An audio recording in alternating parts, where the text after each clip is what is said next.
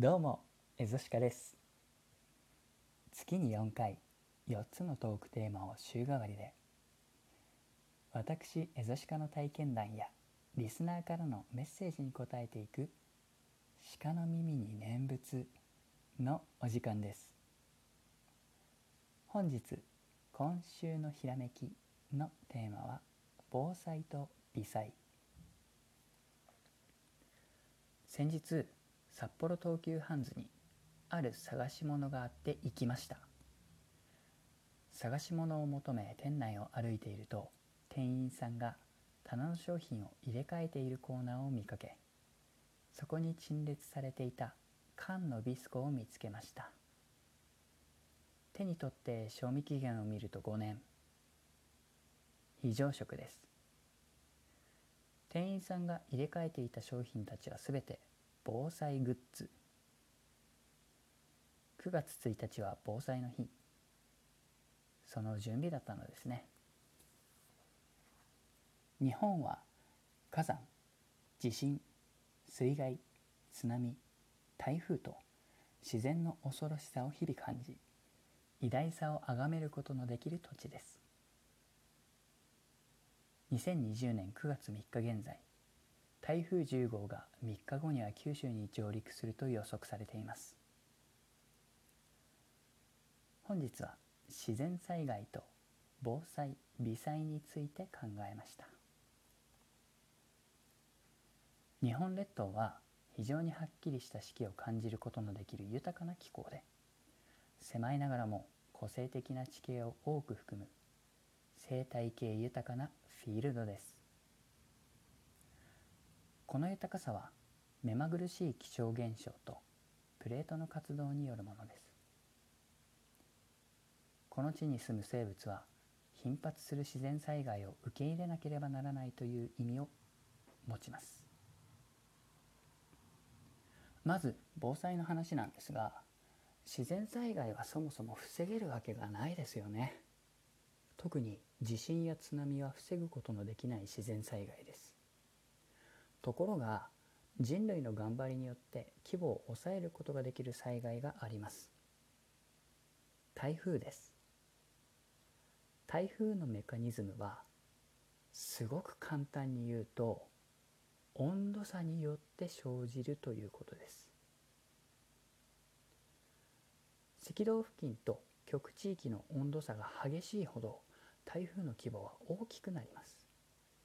つまり地球温暖化が悪化するほど台風被害は大きくなります。じゃあ私にできることは何だろうと考えると必要以上に車を使わず歩ける距離は歩くとかストーブの温度を抑えるとかですね。2020年台風10号は2018年台風21号に匹敵する規模とされています。そして台風の勢力も年々強くなっていることを体感しています。人類がアプローチするのが難しい自然災害の中で電気をこまめに消したり必要以上に物を買わないことなど些細な意識改革であらかじめ防ぐことのできる大災害がある。こんなお得な話はないと思います。次に微災です。災害に備えることを言いますが気象庁や各自治体は災害対策として住民に防災微災を呼びかけています。9月1日防災の日に合わせてこれらのお知らせを各家庭に配布した自治体も多いでしょう。私の住む札幌でも今月の広報札幌に災害対策特集が掲載されていました。そこには備蓄品と非常用袋品のチェック項目があり大変参考になります。確認してみると備蓄品として16項目非常用袋品として18項目計34項目があります。水3リットル3日分。3日分の蛍光食料を持って貴重品やライト衣類と毛布さらに靴も。これらを見ていていつも思うのがこんなに荷物を持って避難できるだろうかという体力的な不安。準備しておくことは重要ですが例えば地震で今にも家屋が倒壊しそうな時津波ですぐに走らなければならない時私は正直これらを担いで逃げ切る自信はありません。となると広報誌に書かれていたもの以下の最小限の物資でサバイバルできる術を身につけなくてはならないそう考えるのが私の思考回路です。さて先日私が探していたものは何かというとナイフです。もともとキャンプが好きなのですがこれまでのキャンプといえば着火剤を購入し炭で火を焼く生ぬるいものでした。近年趣味の幅が広がった私は DIY とかで木材を扱う機会が多くなり増税前には山登りのためにナタを買ったりしまして。そうなるとブッシュクラフトで火起こししたいとかいろいろ企んじゃうんですよね。サバイバルを極めればある程度のことがあっても生きながらえることができる。そう考えていくと非常時に必要なものを減らすことができるナイフは多くのサバイバーが必要とする道具の一つです。木を切り道具を作る。獲物を取り調理する。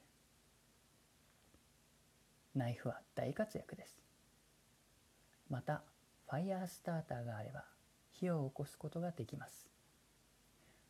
火があれば明かりやぬくもりとなり獣を退け調理をし純度の高い水を得ることができます。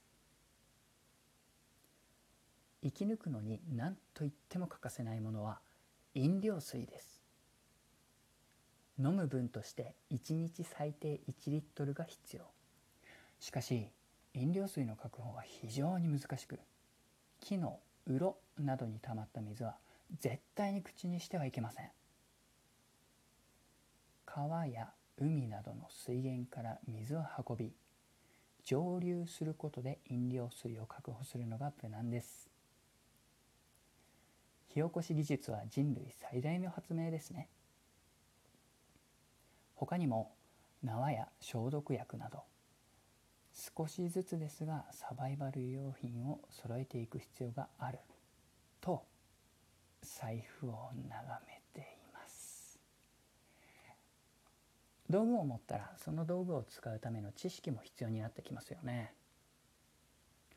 ロープワークを学ぶことで高所から安全に降りる術や罠を仕掛ける術を身につけられます。その地の動植物について学ぶことで食べられる草や虫の情報危険が潜むエリアを事前に確認することができます。え？災害でそこまで想定するの？と思う方もいるかもしれませんが危機に関しては最悪の想定をしておきたいタイプです。道具の手入れなども重要な知識の一つですね。道具知識ときていますがやはり大切なのは絶対的な体力とその状況への慣れです。